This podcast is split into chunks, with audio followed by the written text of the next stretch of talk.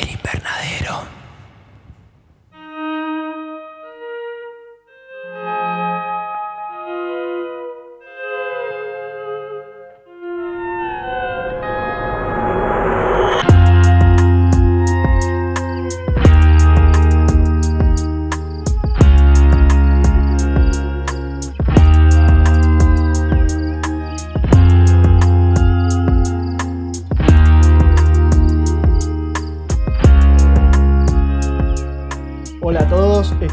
Es El Invernadero, el podcast de terror que no solo recorre el mundo y los diferentes miedos de las culturas a través del globo, sino también que recorre diferentes géneros. En el episodio de hoy, bueno, te hemos reservado un lugar muy especial para una década que fue muy importante para el cine de terror, que influyó a lo que fue todo el cine posterior a ese momento, y a un género que es tanto muy querido como muy amado entre todos los amantes del horror. Mi nombre es Jesús Allende. El mío es Alejandro Giribone. Bueno, arrancamos hoy un episodio, tenemos algunas novedades. Sí, tenemos unas novedades bastante calentitas que ahí lo, lo subieron a Twitter. Amazon Prime, eh, el servicio de streaming, eh, había, creo que ya el año pasado habían firmado un contrato con, con Blumhouse, la, la productora de terror que, que, bueno, que tiene bastantes películas en su haber, como Todas las actividades paranormal o, o Get Out, o bueno, la última Invisible Man. Firmaron un contrato para hacer ocho películas de terror.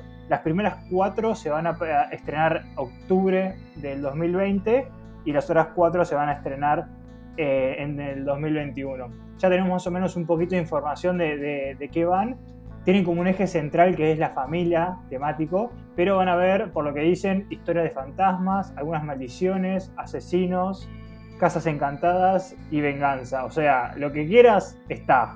Hay para todo el gusto.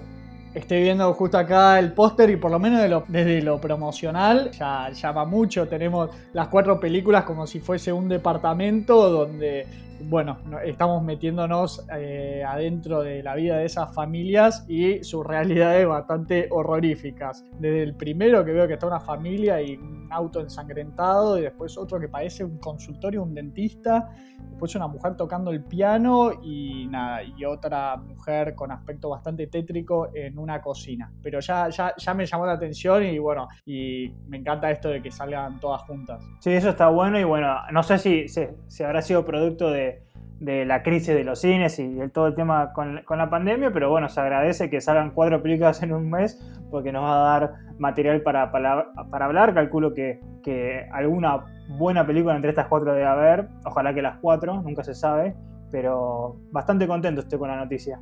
Nos va a dar mucho trabajo, ¿no? O sea, cuatro películas, cuatro episodios en octubre, que es en serio el mes del horror, ¿no? Como yo quería sí. vender que julio es el mes del terror. Sí, ahí la, la, idea, por lo menos, o mi deseo es que, las películas se peleen por estar en, en, el episodio del podcast, porque tiene que haber varias películas. Calculo que todos están dejando sus mejores películas de terror para octubre, más si sigue la pandemia, ojalá que no, porque bueno, ahí tenemos Halloween, vamos a tener que hacer eh, un esfuerzo sobrehumano. Y sigue un poco con esta idea del nuevo cine de terror más orientado o dirigido al drama familiar, pero viniendo de Blumhouse me imagino que también va a haber un tema de alguna crítica social de fondo, como vimos tal vez en Us o Get Out, o bueno, eh, Invisible Man, que tiene un enfoque quizá más feminista. Sí, sí, mucho. Eh, la última que hablás, sí, bastante eh, cómo reinventaron esa historia de ciencia ficción, que creo que es de los años 50.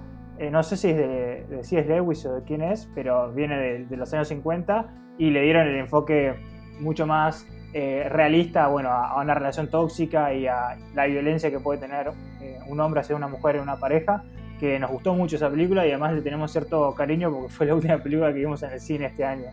Bueno, y veremos a, a dónde nos lleva todo esto para el día de hoy, bueno, como un poco adelanté, nos toca, viajamos, eh, esta vez no viajamos por el mundo, sino que viajamos un poco en el tiempo a la década del 80, una década muy especial para el cine del terror. Sí, no, nos tomamos el DeLorean y, y viajamos en, cierto punto temáticamente, porque bueno, la película en realidad es del 2009, pero hace mucha referencia tanto dentro de la historia como en la parte técnica a, las películas de los 80 que como bien decía Jesús fueron donde se empezó a, cambiar el enfoque más peyorativo que tenían las películas de terror entre los 60 y los 70 y a dar o a crear a muchos de los directores que después influenciaron a, estos debutantes que muchas veces elogiamos hoy en día como bueno Ari Aster o, o Robert Eggers que claramente fueron influenciados por por Carpenter o por Cronenberg en los 80 que, hacían muchas películas. Sí, es que es una década que además tiene mucho peso de nombre. Ahí bien dijiste Cronenberg, Carpenter, yo te lo sumo también a Wes Craven también, que aportó mucho al cine de terror. Bueno, las figuras que son más de ya íconos de la cultura pop, quizá que son Freddy y Jason, que marcaron que te puede gustar más o menos el slasher, pero sí que pusieron impronta y le dieron un nuevo lugar al terror que quizá estaba un poco más, más relegado o por ahí no era no llamaba tanto a las masas. Y hay que recordar que bueno, era la, época del VHS donde muchas veces las primeras eh, el primer acercamiento que capaz jóvenes de esa época tenían con alguna película es ir al, videoclub y, agarrar un VHS muchas veces por la portada y bueno, y encontrarse con películas que, que capaz no eran de lo que estaban acostumbrados o a las películas que iban al cine y también eso creo que creó una cultura de, marginación que también, ah, creo que lo hablamos en un capítulo, que también como que te fomenta esa identidad, ¿no? De, de ser un outcast de la sociedad más, más mainstream. ¿Algún favorito ahí en la década del 80? ¿Algún guilty pleasure que decís esta película me, la llevo conmigo en el corazón? Bueno, hay una película que yo la volví a ver, producto de haber visto el documental que habla de las películas, que es In Search of Darkness, eh, que se llama The Stuff. Es una película muy bizarra que básicamente habla de como una sustancia que, después la, insertan en un yogur que lo distribuyen en masa y bueno, y empieza como a, comerse a todas las personas desde adentro. Y son esas cosas que están muy alineadas y atadas a los 80, que creo que había como un, un lienzo libre para hacer lo que quieras creo que tampoco había mucha vergüenza de ridículo y me parece que eso ayuda mucho más allá de los clásicos que también me gusta como Hellraiser o, o Jason o Freddy, que, que, son cosas que usualmente a cualquier amante del terror le gusta. Bueno, justamente hablando de Jason, que yo no lo tenía, vi varias de Viernes 13, por más de que eh, no es mi género favorito, pero de vuelta, son esas películas que también de chico eh, las enganchabas en la tele, ya después, bueno, las serializaron tanto que, bueno, lo llevaron mismo, lo llevaron a Jason hasta el espacio, en viernes, no, sé, no sé qué número, debe ser la película número 20 pero que en la primer viernes 13 Jason no aparece. Es, eh, o sea, el personaje como Jason. El, asesino psicópata que anda matando adolescentes es otra persona, no es Jason. Sí, eso, eso ocurre. Bueno, y también eh, después, muchas veces, cuando ya tenés, no sé, 13 o 12 películas, ya el, lore mismo de la historia carece de sentido. Son, esa es el, creo que el exponente máximo del aún hay más, ¿no? Siempre termina con Jason muerto y al final no muere y, se va a lugares raros como que me parece que una película que tengo recuerdo, alguien se come el cerebro de Jason y como que eh, por ende queda poseído. No, no, no resiste ningún tipo de archivo, pero bueno, son, eran esas cosas de, de los 80 que creo que, y esto puede ser de, de, mi ignorancia de años anteriores, que también descubrieron el hecho de serializar, ¿no? de iterar, empezar a sacar franquicias porque no se me ocurre en los 70, capaz, bueno, en la Masacre de Texas, que creo que es del 74, pero que no sé si estaba tanto esa idea que hoy conocemos de hacer, no sé, Spider-Man 1, después 2, después 3, después 4. Que para mí lo que hicieron fue encontrar una fórmula que vieron que funcionaba. En el caso de, bueno, de Pesadilla en Elm Street, tienes el personaje de Freddy Krueger y más o menos la trama es la misma. El asesino a través de los sueños matando víctimas y de eso podés hacer un montón de... porque lo que cambian, cambian las víctimas, el personaje es el mismo y la fórmula funciona porque la gente va de vuelta a ver esas películas. Nos pasó a nosotros, bueno, con Halloween que hicieron ya el remake, que en realidad fue un reboot, que fue, eh, ya me mezclé en qué tipo de película era en la secuencia cronológica, pero que la gente vuelve a ver la misma historia para encontrarse con el mismo personaje que vuelve a hacer lo mismo. Sí, lo que pasa ahora, que medio como que, no sé si es que le están hablando a la generación que vio los originales, porque no solo pasó con Halloween, es que no, tienen el temor de decir, esta película ignora todas estas otras películas, porque pasó, por ejemplo, con Halloween, que técnicamente me parece que es la secuela de la Halloween del 74 o 78, no, no me acuerdo bien el año, entonces ignora todo lo que pasó después. Le apuntan al público original, los que eran chicos, que hoy, son grandes y quieren ver de nuevo ese Jason o, ese Mike Myers, y bueno, y después, no hace falta que tenga tanta, tanta sustento o explicar todas las secuelas que en, el medio fueron como iterando tanto que se, que se fueron decayendo. Por eso fue una, una década que se caracteriza, se caracteriza bastante por el reciclaje y más que el reciclaje, bueno, yo lo que tomo es, bueno, el amor que se tenía por los efectos prácticos en esa época y que se mantuvo a lo largo de los años, sobre todo con Carpenter y, Cronenberg, ¿no? Que reinventaron eh, el género a través de los monstruos y las criaturas que pudieron crear y esa repulsión que te generaba verlas, que muchos al día de hoy yo me reencontré con la película The Thing, que la vi hace, bueno, ya hace unos meses y se sostiene bastante. Eh, y es una película que te da miedo a bastantes momentos y que la historia es muy sólida y los efectos son muy buenos. Esos dos son, son grandes exponentes. Bueno, Cronenberg hizo toda una carrera a través de, del body horror, ¿no? De, de, estos efectos prácticos que yo creo que en cierto punto era un amor al arte, en cierto punto era una limitante de que los efectos especiales no se veían bien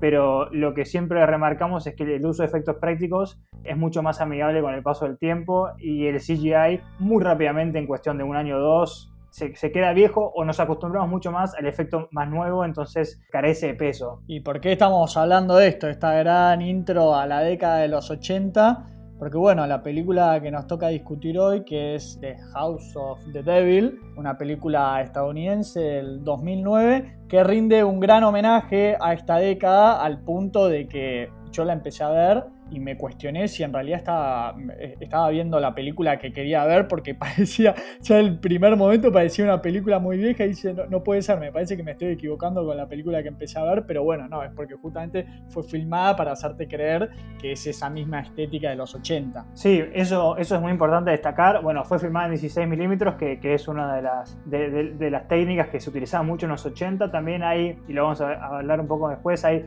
hay muchos enfoques cinematográficos como hacer zoom a los personajes por momentos sostenido, que también era una técnica muy utilizada en los, 80, y también con la edición de sonido. Son todas cosas que, te venden que realmente estás, estás viendo una película de los 80 porque eh, la cinematografía es muy linda, es también muy... No es perfecta, se llegan a ver grises, pero eso es lo que te vende que es una película de los 80 o que trata de emular a una película de los 80 y creo que le sale perfecto en ese sentido.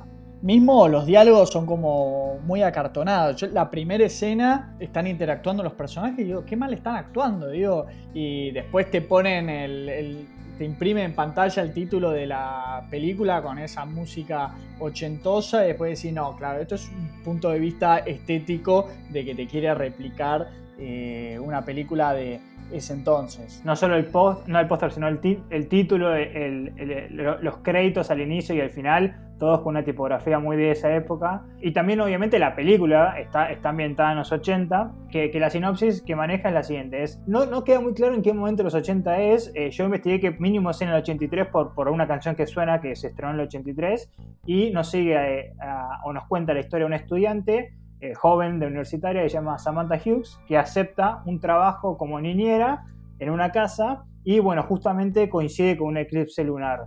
Y lo que se había dado cuenta a lo largo de la película es que los clientes en realidad, bueno, ocultaban un temible secreto o eh, el objetivo por, por el cual querían una niñera no es lo que ella pensaba que iba a ser.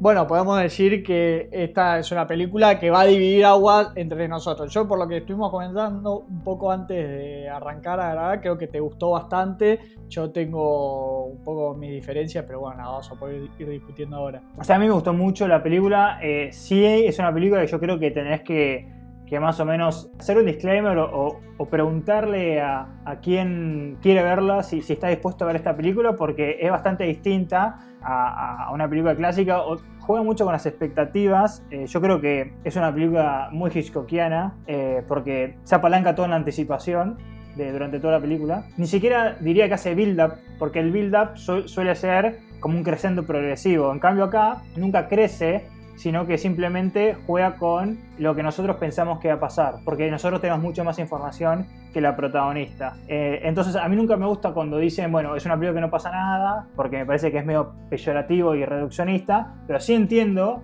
que si querés ver una película corte slasher o corte mucho más parecía lo que era en los 80, sí te puede llegar a decepcionar porque ni siquiera el clímax, que vamos a hablar, se condice con una explosión que, que podría ser justificable con tanto build-up o con tanta anticipación de más o menos una hora, ¿no? Es una película homenaje, como hay muchos, hay muchísimos directores que les encanta hacer estas películas eh, homenajeando al, cine de distintas maneras. Bueno, lo vimos con en la última película de Tarantino, que es su homenaje a Hollywood, esta carta de amor a Hollywood, entonces hace toda una película buscando transmitir lo que es la, el espíritu de Hollywood. Acá tenemos una película que le quiere rendir homenaje a los 80, después también vimos en The Lighthouse que utilizan unas técnicas parecidas también para que la película eh, remita a que es una película filmada a fines del siglo XIX. Sucedió también eh, el artista que, bueno, se ganó un Oscar, pero a mí tampoco me,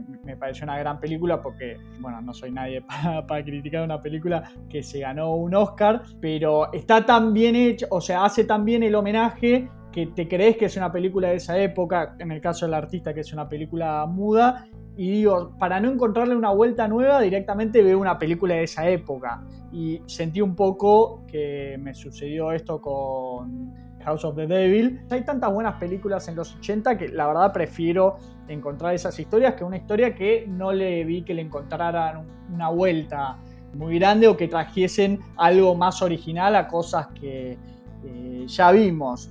Y de Hitchcockiana, como venimos hablando del capítulo anterior que hablamos de Eyes of My Mother, que sí le sentí una impronta muy grande a Hitchcock. A esta entiendo por qué lado vas, de que el suspenso va porque te dan información, pero no creo que, le pueda poner ese, ese título. Para mí todo lo contrario, para mí esta es mucho más Hitchcockiana que la anterior, porque hay una frase muy, muy conocida de Hitchcock que, bueno, que habla de, hace una alegoría una analogía en realidad, a la explosión de una bomba y que te dice que si vos le mostrás al espectador la explosión de una bomba, básicamente vas a sentir en ellos eh, un segundo o varios segundos de tensión o de shock, pero si vos le decís y le mostrás cinco minutos antes de que explote la bomba, ves como la, la, la, dispone, no sé, abajo de una mesa, vos vas a tener durante cinco minutos tensión o anticipación o suspenso. Que yo creo que esto es lo que hace la película. Y entiendo lo que dice Jesús, que te puede gustar o no gustar, porque durante una hora literal de película juega con el hecho que vos sabes muchísimo. En el siguiente sentido. Primero, arranca con un graph que te habla de sectas satánicas y, de, y de cultos y de un eclipse. Eso lo hace por dos cosas. La primera, para contextualizar con los 80. En los 80 hubo un fenómeno que se conoce como el abuso ritual satánico. Fue como un caso documentado de paranoia moral así generalizada que se realizó en esa época. No sé si alguna vez viste Jesús en alguna serie, eh, pero medio como en, tono gracioso que se, prohibía que jueguen al Dungeons and Dragons porque se pensaba que iban a invocar al diablo. Y tenía más, más que nada que ver con esta época, había como una paranoia. Entonces, vos tenés mucha información, desde el título de la película, desde los clichés bien ochentosos como la chica que se va a, llevar un trabajo, que toma un trabajo, perdón, de niñera a una casa alejada. Vos sabés todo lo que va a pasar, pero nunca sabés cuándo va a pasar ni en qué forma. Y en ese sentido sí maneja el suspenso de, Hitchcock. Obviamente no, no es tan literal, que ahí capaz entiendo tu crítica. Por más de que yo tenía toda esa información, no me generó ningún tipo de... ¿Cómo es esto? Sí, no, no es tensión eh, o, de tensión justamente, parecido quizá a cualquier otro slasher que por ahí tenés eh, escena de Jason que sabés que se está acercando por el bosque o se está, viste, están matando víctimas por acá y todavía no llegó a los personajes principales y sabés que va a terminar así, que por ahí sobrevivirá lo que vamos a hablar después de lo que es la Final Girl, muy común y un cliché en estos... Acá también, eh, en este tipo de películas, Acá también tenés esa información, pero no me generó tensión para lo que fue el build-up. Creo que se extiende demasiado. Entiendo por dónde es que quiere ir el director y y verdaderamente generarte tensión sin que esté pasando nada, pero porque vos sabés que finalmente va a suceder algo, pero termina desbarrancando. Sí, yo, no, no, no, comparto obviamente la palabra desbarrancar, sí eh, quito la palabra tensión porque yo tampoco sentí tensión, sí eh, capaz ansiedad o, no, sé, no sé qué adjetivo eh, que no quiero que ser, que no quiero que, que, quede, como que realmente estaba con mi corazón palpitando a ver qué va a pasar. Pero sí, vos estás, conforme pasan los minutos y ves que no ocurre nada, del plano de terrorífico hasta creo que los 55 minutos, generalmente lo que hace una película de terror es genera tensión, incomodidad, la palabra que quieras, y generalmente los corta con un jumpscare probablemente, ¿no? Porque tiene que dejar respirar al espectador. Esta película nunca te deja respirar por una hora, pero hay un nivel de minuciosidad como de casi documental. Vos ves actividades en Samantha que son tan rutinarias que cualquier otra película las obviaría porque está gastando minutos. Eh, entonces yo entiendo algún tipo de las críticas. También, y no voy a defender al director, es una película que, la dirigió apenas salió de la universidad y, que te das cuenta apenas arranca la película porque dice está dirigida, escrita y editada por él, o sea que también, bueno, podemos darle un, poco de, margen ahí, pero yo, entiendo ahí a, dónde apuntás y, y es súper respetable ese punto de vista. Es una película de muy bajo presupuesto, que no lo parece porque tiene grandes locaciones, eh, maneja bien los espacios con los que cuentan. Sí me pasó un poco de esto que contás, de, de verlo cotidiano, pero sentir de que no llevaba nada, además más allá de mostrarme la vida de una universitaria con bueno, problemas financieros, problemas que son quizás muy relacionables con el espectador y decir a dónde me está llevando todo eso. Sí sentí incomodidad de algunas partes, pero con todos quizá clichés que ya vi, ¿no? De saber de que obviamente no iba a salir nada bien de lo que es, bueno, ella la, avanzando un poco por la trama, la contrata a un hombre para cuidar al principio lo que sería su hijo, después cuando llega ahí se descubre que no, que es realmente para cuidar a la madre. Y el personaje ese del que vendría a ser el padre de la familia o que es eh, como el líder de, la secta satánica, sí me transmitió mucha incomodidad. Eh, obviamente están pasando todas cosas cotidianas, pero con toda la información anterior uno sabe que va a terminar de la peor manera. Sí, porque ahí yo creo que es bastante, bastante inteligente porque primero el, señor Ullman me parece que es el apellido, que, es una persona muy alta y también creo que toman, eh, utilizan tomas a propósito para eh, engrandecerlo más, que usa un bastón, es una casa muy victoriana, muy estilo Amityville, y habla con una dulzura o con una tranquilidad que es bastante perturbadora, o sea, como que pega toda la vuelta porque decís, claramente quiere esconder algo, y algo que sí me gustó, que si querés es, eh, revertir un tropo, que es que la amiga que es Megan, la mejor amiga Samantha o, quien la acompaña, no es la típica compañera que, viste que se cree todo lo que pasa. De hecho, le, dice, la corta en, blanco, esto ya se está pasando de, de, de creepy o de raro. Y bueno, un, también un, un cliché bastante común, que es, bueno, no sé, alguna necesidad económica usualmente se utiliza para, bueno, para justificar que la persona se quede en el lugar donde va, donde va a llegar la amenaza. Algo, algo solo un, detalle de color que me gustaría remarcar, que Megan es la, actriz, ¿no? Greta eh, Gerwig, que bueno, ahora es mucho más conocida por ser directora, que dirigió eh, Lady Bird y después dirigió eh, Little Woman, la, ¿viste? La, el, remake, del el, cuento, el remake del remake, ¿no? Porque creo que tiene bastantes. Sí, ya es como el tercer remake. Pero bueno, en ese momento, va, en el 2009 al menos seguía como, como actriz. Y, y, algo que tiene bueno también las, la, la, película, que yo no sé hasta qué punto que aparezca un cliché se puede. Yo no sé tampoco, y no lo quiero sobrejustificar, lo, lo podés entender como que está puesto a propósito porque quiere hacer referencia a una película de los 80, porque realmente no se le ocurrió de otra manera que poner un cliché. Pero también juega un poco. Las actuaciones son buenas, yo me creo a los personajes, a estas chicas. También hay que, hay que contextualizar narrativamente que están en los 80, que era una época bastante más libre. O sea, no hay esa información que tenemos hoy de que somos un poco más desconfiados de la gente. Entonces, yo hay algunas decisiones que toma Samantha que uno hoy se iría hace dos horas de esa casa y ella sigue estando mitad porque tiene que conseguir los 300 dólares para el depósito porque se quiere mudar y mitad porque está en los 80 y todavía hay cierta eh, virginidad en, algunos, en algunas formas de, llevar la vida. Sí, ahí ese punto te lo doy que maneja muy bien la película, el tema de la incomunicación. Hoy es muy difícil, bueno, lo vimos en otras películas que siempre recaen en el problema de decir, bueno, ¿Por qué están incomunicados? Hay una falta de señal, ¿viste? ¿Por qué no piden ayuda ante la amenaza? Acá ella está en una casa en mitad de la nada, que podría ser en el campo, es una especie de mansión en un lugar. Sí, alejado de los suburbios, sí, no te queda muy claro.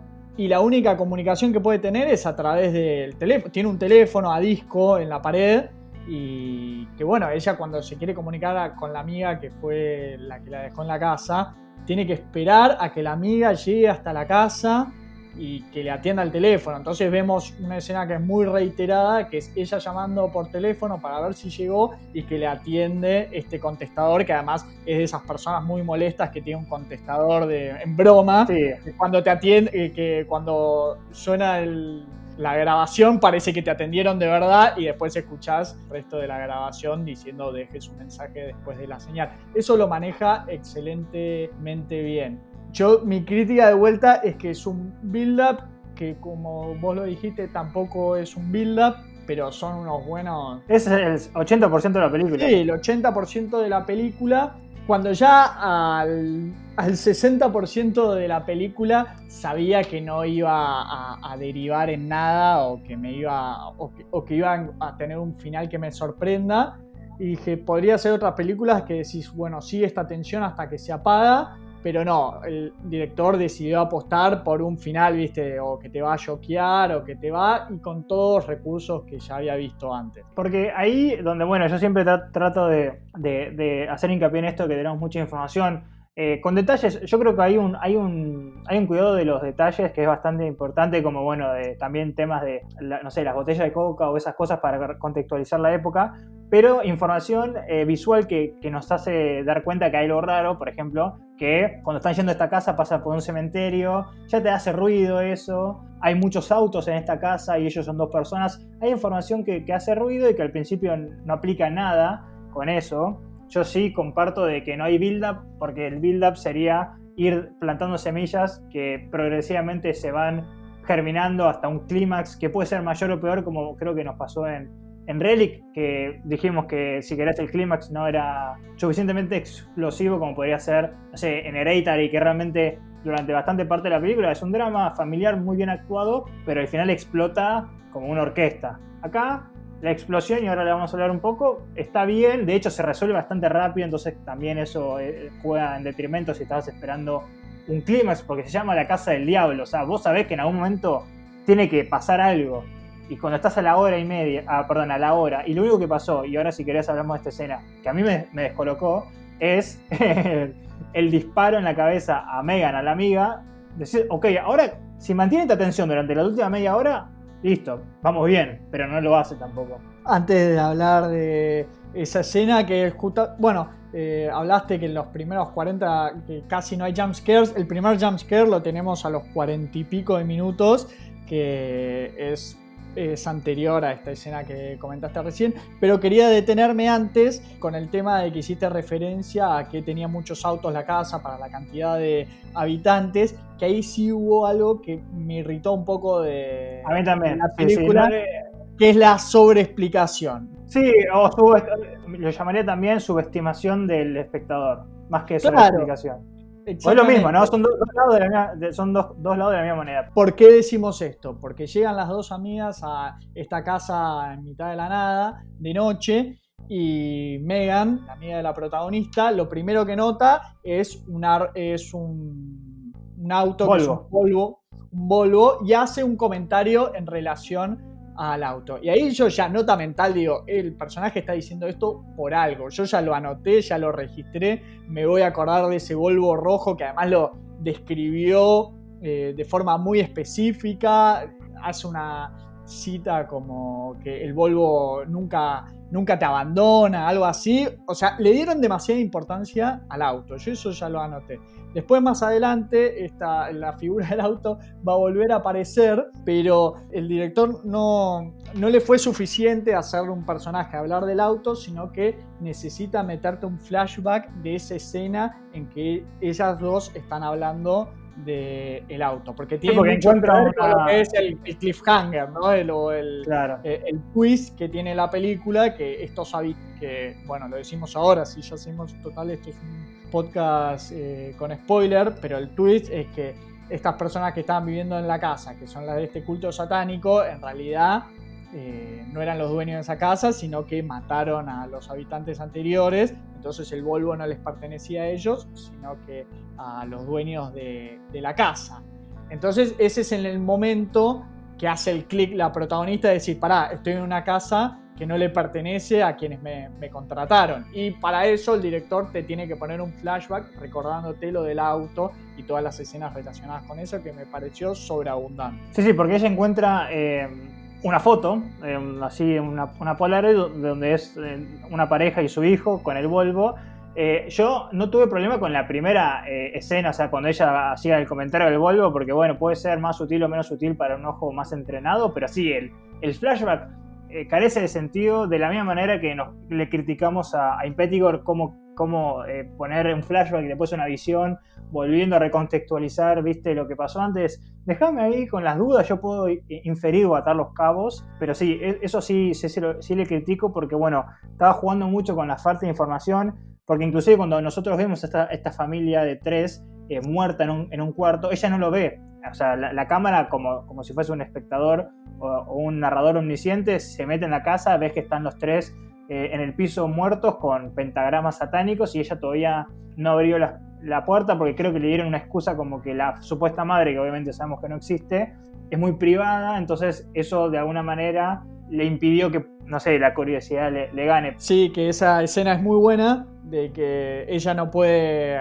no puede abrir la puerta porque me parece que está cerrada con llave, o medio un poco se acerca a la oreja para escuchar y entonces vos tenés un paneo de la cámara que atraviesa la pared y vemos la escena terrorífica que está pasando al lado, pero ella todavía esa información, esa información que tiene el espectador no, no la protagonista. En la foto Polaroid que encuentra me parece que es el, segundo detalle, casi pasa al mismo tiempo que como información que, que adquiere, porque la primera es que la, un personaje que no hablamos, que tampoco tiene mucha, mucho metraje, que es la mujer del hombre, la señora Ullman y la supuesta hija de, esta madre que debería cuidar Samantha, le había dicho que estaba buscando sus, pieles, ¿no? sus tapados en el, en el, sótano. Y ella, bueno, en esta curiosidad, donde encuentra la foto es arriba de la casa. Y ahí es donde están las pieles. Entonces ahí ya le están diciendo que le mintieron. Y si bien se da cuenta que algo pasa, no es que se va corriendo de la casa. No, no sé si es por, porque están en los 80 y porque no tiene cómo irse, o si todavía no, ¿viste? No, no le cayó la ficha completamente. No, y porque todavía no está pasando nada verdaderamente en su entorno, en la realidad que ella conoce. Están pasando cosas terroríficas en un cuarto al que no puede entrar y del que no escucha nada está en lo que yo creo que es el hijo de la pareja, ¿no? El que, el que la mata a su amiga y quien está ahí afuera. Sí, sí, como mínimo el hijo, como. Sí, o un miembro, no, no queda muy, muy, explícito, tampoco necesitamos que haya una relación sangrienta, de sangre, perdón, pero sí, como dice Jesús, me parece que ya en este momento ella sí tiene cierto miedo porque también empieza a escuchar ruidos afuera y está medio paranoica y agarra un cuchillo que después va a tener relevancia, pero en este momento era más que nada para darle seguridad. Pero sí, son estos, estos, todos estos elementos narrativos o, cinematográficos que tiene el director también con, hay muchas tomas largas que, está bien, yo capaz sobreanalizo, pero lo que yo interpretaba es que él quiere que nuestro cerebro piense que le va a aparecer alguien por atrás porque pasa mucho y eh, revertir esa, esa expectativa, perdón, es a donde quiere ir, porque hay tomas muy en, ángulos angostos, donde estás esperando que le salte alguien por atrás y la agarre como típico jumpscare de estas películas actuales y nunca ocurre. Y también, capaz si no la analizas tanto, te parece que es una, es una escena bastante larga para algo que no, te está aportando ningún tipo de información. ¿Tú pensás que hay build No explota. O sea, si, si tu idea es, mira, voy una hora de película y lo único que pasó es lo que hablamos antes, que bueno, este hijo o este miembro de, de esta secta. Se encuentra con, con, la amiga Megan, que yo no me quedo claro si es que se le rompe el auto o si decide frenar en el cementerio, de lo cual ya hablo no, un poco. ella estaba un poco alterada y quiere frenar a, a fumar un cigarrillo. A fumar. Frena, abre sí. la ventanilla y ahí tenemos el primer jump scare que aparece una mano eh, de la nada y con un mechero y le prende el cigarrillo y bueno, empieza a tener... Ya, esta... Sí, y algo que me, me, gusta ahí es que el personaje de Greta tiene una reacción completamente honesta y tipo dice que, que sos un psicópata, ¿dónde saliste de la nada? O sea, no es que cae en un cliché de, ah, me asustaste. Obviamente también me gusta que rápidamente llega al, efecto final que es que le, dispara y me gusta, calculo que fue un efecto práctico porque me, me, sonó muy Cronenberg, muy ochentoso, ¿no? Como le explota la cabeza, casi que le dispararon con una escopeta parece. Sí, sí, sí, que es esa sangre que es medio como rosada, bien de esa, esa época. Y claro, es un efecto práctico, no tenemos un CGI ni nada por el estilo. Parece quizá la escena de Pulp Fiction, de cuando se, se han secuestrado a uno y, y se, les, se, les, sale el disparo y tenemos todo el auto manchado con sangre eh, por adentro. La gran pregunta que se me viene a la cabeza es, ¿es parte de la visión del director querer frustrarte? Porque a mí, más que nada, lo, el sentimiento que me generó es frustración. Si hay elementos técnicos para decir que, bueno, la película iba por ahí, de hacerte creer, viste, mantenerte paranoico de que en cualquier momento va a saltar alguien por la ventana, va a aparecer alguien por un pasillo, va a salir alguien del sótano. Hacen mucho foco en el tema del sótano, por más de que sabemos de que esta supuesta madre a la que tienen que cuidar, esta supuesta anciana, eh, está en el piso de arriba. Entonces por ahí sí hay un poco de desorientación de por dónde va a venir la amenaza, por más de que sabes que este otro miembro del culto está, viste, en los entornos de la casa, eh, armado. Pero más que nada me generó frustración, que bueno, por ahí fue por ahí, entonces es una película más valorable de lo que puedo pensar. Sí, yo no, no, no creo que haya querido frustrarte, no, no, no, sé cómo un director pretende que frustrar o, o adquirir, o sea, es válido, es completamente válido, sí, o sea, también cine tiene que generarte emociones, puede ser. Eso seguro. De, de sí, pueden estilo. ser negativas o positivas, o te, muchas veces hay, hay escenas que te, te frustran o te, o te, angustian, que obviamente eso es deliberado. Yo creo que más lo que quiso hacer, y tampoco estoy en la cabeza de él y no, no puedo, es solo mi percepción, es que vos, con toda la información de más que tenés, tanto dentro de la película con sabiendo que es una película de los 80 y la temática que tiene es que vos te imagines cosas que van a pasar y que no pasan. Y cosas que vos no te imaginas que iban a pasar, pasan. Entonces yo entiendo la frustración y es, y es válida porque muchas veces ya tu cerebro vio tantas películas que usualmente son películas media, de medio pelo que a la cuarta escena que no pasó nada ya le cayó, eh, no sé, el, el asesino o se cayó un vidrio o se cerró una puerta y acá no pasa nada de eso que nunca te queda claro cuándo va a ocurrir la amenaza. De ahí, si realmente es lo que él quería o no quería, yo, para mí, quiso contar la historia, sea homenaje o no sea homenaje, y se casó con esa historia. Yo creo que hay mil maneras de ponerle ciertos elementos para que la tensión crezca mucho más rápida, y no la hizo, para mí, a propósito. Yo en eso digo que, que se pincha, ¿no? Que, que se derrumba, por ahí era una palabra un poco fuerte, pero bueno, generarme emociones me generó, ya hablamos de que me frustró bastante, tiene un montón de elementos, se apalanca demasiado en la nostalgia y creo que ya ahora definir si es una buena o mala película, tampoco no, no soy nadie para, para, eso. Yo siempre soy pro de que la gente mire todas las películas que nosotros vemos y saque sus propias conclusiones, sí me pongo muy en contra de todo lo que se apalanque demasiado en la nostalgia. Y esta es una película que chorrea demasiada eh, nostalgia. Bien hecho, bien contextualizado, bien encontrado el punto estético. Mencionaste la escena del principio de que están las dos amigas en una pizzería y tenemos esos vasos gigantes con el logo de Coca-Cola viejo, con la tipografía eh, vieja de Coca-Cola que, bueno, de vuelta, que trata de inspirarte ese sentimiento de nostalgia de todos los que fueron amantes del cine de terror de los 80, de decir, uy, sí, qué, qué lindo ver esta película que me trae tantos recuerdos de esa época. Sí, sí, yo, yo comparto, no, no, no, no sé hasta qué punto se puede decir que, que se apalanca, ¿no? Obviamente quiere venderte que estás en esa época, pero yo siento que una película o una serie que quiere robar con que es en los 80 puede ser, no sé, Stranger Things, que, que no tiene razón de ser de por qué es en los 80. Y acá nunca hace tanta referencia, bueno, a, a, cosas eh, particulares. De hecho, si te puedes pensar, pasa en los 80, pero como asumo que el director hubiese vivido, no es en los 80 cultura pop que nosotros estamos acostumbrados. Porque si fuese como un slasher, tendría, o sea, temáticamente, ¿no? Tendría, por ejemplo, un inicio bastante power, ¿viste? Como siempre arrancan con el, la primera muerte rápido. Yo al principio pensé que la, cuando nos presentaron a la mía sabíamos que iba a morir, ¿no? Al principio sabías que iba a morir. Es un slasher raro. Sí, entonces, eh, como que para mí, bueno, obviamente le ama esa época y eso no, no es, in, es, innegable porque vos podés hacer esta película en, en el 2000 eh, 9, ¿no? En la época que lo hizo. ¿Y qué te cambia la, o sea, narrativamente? Bueno, tenés que elegir justo en Eclipse, pero podría ser en cualquier época. Pero de ahí, bueno, a, que, a que se apalanque la nostalgia, no, no, sé si llegaría a eso, pero sí, eh, yo también, no me frustré, pero viste cuando nos pasó creo que en The Lodge. Que uno dice, ok, a la media hora no pasó nada, no hubo ninguna mague con nada, ningún falso jumpscare, ningún ninguna sombra por atrás. Ok, ¿qué será? Vendrá por lo psicológico. Y en, The Lodge, eh, ya a los 40 minutos, sí empezaste a olfatear por dónde venía. Acá, a la hora, sí sabes que algo con el diablo y los, y, los cultos va a pasar. No te queda muy en claro eh, cómo va a ser la forma, cómo va a ser el ritmo. Eh, y ahí sí puede generar frustración, ansiedad o lo que sea. Yo no llegué al punto que decís, pero sí entiendo que, que, te pueda generar ese sentido ambivalente. Como vos decías, ya el título de la película un poco te da el indicio de qué va a ser.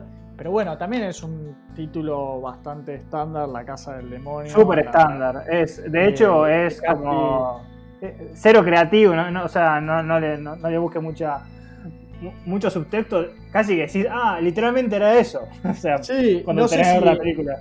Eh, que además se te confunde con muchas, porque no sé si Hereditary o hay un montón de películas que después cuando... El legado del diablo es en español. Claro, el legado del diablo, eh, es como que es todo muy parecido. Bueno, Hell House es casi lo mismo, que la vimos también. O sea, Hell House sería casa del infierno. Eh, pero bueno, pero sí, sabés que en algún momento va a tener que aparecer lo sobrenatural, que no está, hasta casi los últimos eh, cinco minutos, que ahí sí lo sentí demasiado apresurado. Si ya me vendiste una película lenta, o el clímax lo tendrías que haber preparado un poco antes, o sentí como que, bueno, ya nos quedan los últimos cinco minutos, metámosle que hay que cerrar esta película. Sí, yo eh, en los últimos entre 15 y 5, y 5 minutos, los últimos, que ahí es donde cambia hay un contraste que yo creo que está hecho a propósito, ¿no? Te, visual. Se pone muy histriónico y extravagante como Darío Argento, ¿no? En, en Suspiria, la, la, de, la, de, los 80, o bueno, o cualquiera de sus películas, Inferno.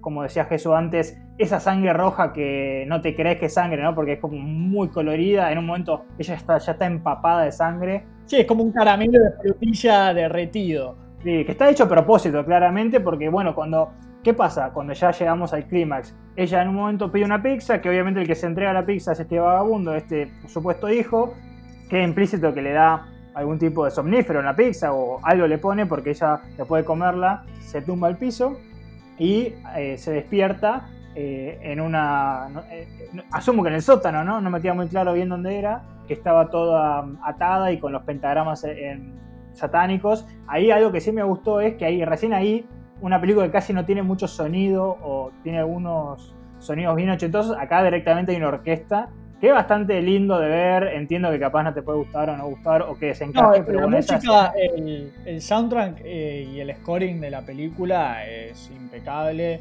es muy bueno, sí tiene la típica escena que yo dije esto es de Breakfast Club, eh, pero de terror, de ella bailando, escuchando sí, sí. bailando por toda la casa y medio que investigando y entrando a, al estudio, al sótano, a, ¿viste? y bueno, y ahí que cada lugar es peligroso por la información que pueda encontrar, pero desde la música, sí, si te gusta además la música de los 80, la vas a disfrutar bastante. Bueno, y en esta escena que ella está eh, amarrada y empieza a ver a, estas tres personas y una cuarta que ahora vamos a hablar, muy, eh, ¿cómo se llama esto? Vestido como culto, pero esos cultos ya como satírico, ¿no? Porque tiene como toda la, ¿cómo se llama? el Sí, es una, es una toga negra. Esa, la toga. Sí, la toga negra como.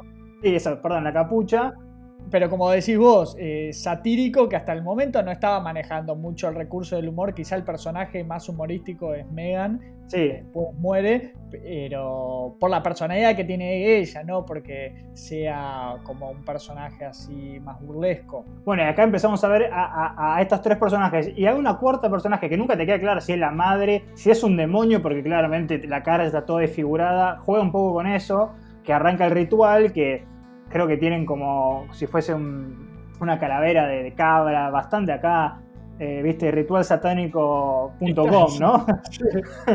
el ABC, el ABC del ritual. Por eso, entonces también hay que acordar que era el eclipse lunar, siempre en la realidad hubieron eh, mucha conexión de los rituales, no, no, solo satánicos, sino rituales con la luna llena, la luna sangrienta, bueno, y le hacen como una especie de, de figuras en, el, en la panza. Ella se logra, se logra zafar de, de las ataduras y bueno, acá arranca si queréis la parte más de acción, pero que también habíamos dicho con Jesús, se resuelve rápido. Creo que al, a, este hijo o, al que mata a Megan, primero le, le, lastima el ojo, después lo termina matando con un cuchillo, como que tampoco son como personas comunes, no es que de repente son asesinos. Rápidamente las mata a todas, ella, Megan. Después la mata a, a, la, sí, a la, madre, ¿no? O sea, a la, esposa de, supuesta esposa del señor alto con bastón, y la, la mata de una manera muy graciosa, que es, ella le estaba hablando supuestamente a, o sea, al diablo porque son satánicos, y ella muy tranquila desde atrás le, le, apuñala con un cuchillo. Claro, era como que estaban en trance por el ritual o bueno, por mismo eh, la luna llena y sí, se los despacha bastante rápido, por eso suma bastante en Survival Skills, porque bueno, convengamos de que venía de estar drogada y, y es bastante rápida de, reflejos. Pero bueno, y acá hasta ahí, ya cerrando la película, no tuvimos nada sobrenatural, porque hasta este mismo personaje que es del rostro más deformado, podría ser tranquilamente no un personaje del infierno, sino una persona normal con algún tipo de defecto en la cara, que no identificamos bien si es un hombre, una mujer o qué es. Y hasta el último momento no vemos nada sobrenatural hasta que llega, bueno, ella sobrevive todas estas amenazas, aparece... Sí, hay una, hay una cosa que me parece ahí remarcar antes de que llegues al final, que, que bueno, puede ser una crítica también. Hay una escena que a mí me hubiese gustado que termine acá, ella después escapa, el único que queda vivo es el, este, el señor Ullman, ¿no? el, hombre alto con voz dulce, y medio como que le explica más acá textualmente que, bueno, que ella, este ritual es para que tenga al hijo del diablo aparentemente, y le dice, bueno, matame si querés, pero no, no, te mate, porque ella amaga a dispararse. Eh, y yo, y se dispara en realidad, no amaga, y yo eh, pensé que terminaba acá y me hubiese gustado ese final, o sea, es un final atípico, pero como a veces pasa, y acá no sé si es que quiere apalancarse en el cliché o que, o, que realmente cayó en un cliché, es lo que siempre hablamos con Jesús, él aún hay más. Claro, que ella se despierta en el hospital después de haber intentado suicidarse, que se pega un disparo en la cabeza. Y ahí no, me hubiese dejado con la incógnita de decir, pará, se tendría que haber matado cuando tenía la posibilidad de, ella tenía un arma de fuego, se podía haber defendido bien de todos y salir de ahí porque a ella en el ritual le echan sangre en la boca y todo, pero no, no, pero no vemos ningún efecto más que eso.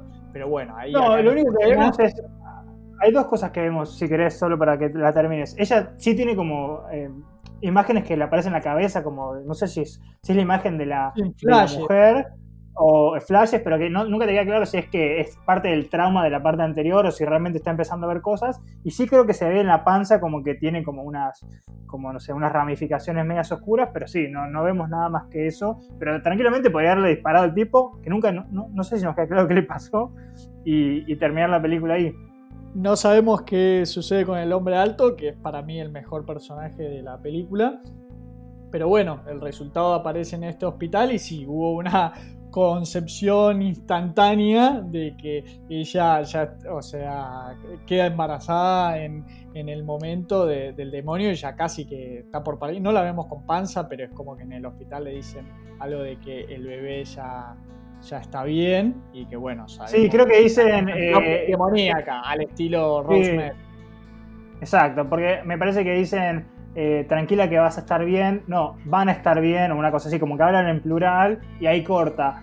Yo entiendo, o sea, a mí me hubiese gustado mucho más que, tanto que quería contar una historia un poco más distinta y no que hizo caer en lugares comunes de, si bien utiliza tropos de los 80, que se terminó con que ella se pega un tiro, porque se pega un tiro en la cabeza. Acá, si querés, puedo decir que el demonio la frenó, frenó la bala, podés hacer pensar lo que se te cante.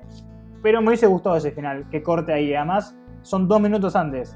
Nos pasó lo mismo con Impetigor, que tiene esa escena extra un año después, que bueno, la madre de, de Impetigor se convierte en un fantasma y decís, ¿me dejas editarla, me dejas cortarla en mi, o sea, en mi versión?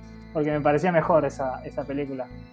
Bueno, una película que la defendiste muy bien, Ale. Creo que hoy te pusiste en el papel de abogado del diablo que va muy a tono con lo que es la trama de la película. Y que bueno, después de haberla discutido ahora me gusta más, le encontré más estas cosas que creo que la, defendiste, encontraste bastante argumentos más pro de, que te guste esta película, cosas que me hacen pensar que quizás me escaparon al momento de verla yo la terminé de ver y no, no me quedé con una sensación de, o sea, de satisfacción de otras películas que vi.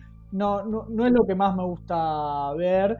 Eh, me enganchó un poco la parte sí más nostálgica eh, de la estética ochentosa, pero no más que eso, no, no, no, me atrapó. Después eh, quizá tiene cosas que se escapan de los clichés, pero también tiene muchos clichés. Eh, pero bueno, ahora sí le encontré un par de, cositas más que, está bueno, que me gustó discutir. Sí, o sea, a mí me gustó mucho eh, el apartado más técnico. La historia, en realidad, vamos a ser sinceros, es una historia bastante común. Eh, puede ser Admitted, puede ser cualquier película de, los 80, de, bueno, creo que inclusive... Es un enlatado.